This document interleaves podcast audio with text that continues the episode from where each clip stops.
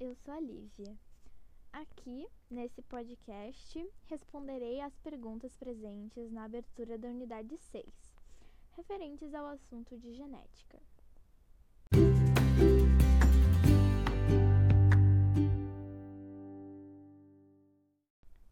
Primeira pergunta: Muitas vezes, pessoas da mesma família compartilham algumas características físicas semelhantes.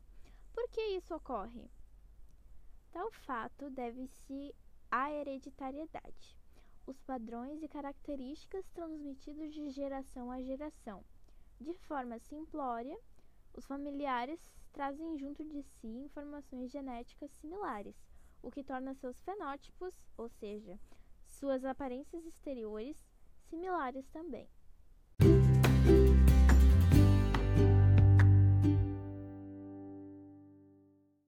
Segunda pergunta. Em muitos outros casos, familiares apresentam características físicas bem diferentes. No caso do bebê no mate, como você explicaria o fato dela ter nascido com a pele clara, sendo filha de pais negros? Bom, a mais uma explicação plausível para essa surpreendente situação. O assunto de genética pode envolver muitos casos atípicos, e justamente isso que o faz tão interessante e curioso. Primeiramente, devemos lembrar dos genes recessivos dos pais. Por mais distante que seja, ambos podem ter algum ancestral de pele caucasiana. O conceito de gene recessivo compreende ao fato deles ficarem escondidos, ou seja, recessivos, com a presença de um gene dominante manifestando suas características na ausência de seu alelo dominante. Entretanto, creio que não se descarta a possibilidade de uma mutação genética ocorrida na formação do bebê.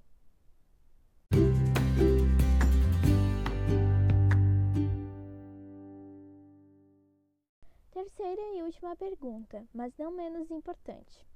Em sua opinião, além das características físicas, que outros aspectos podem ser transmitidos entre as gerações de uma família?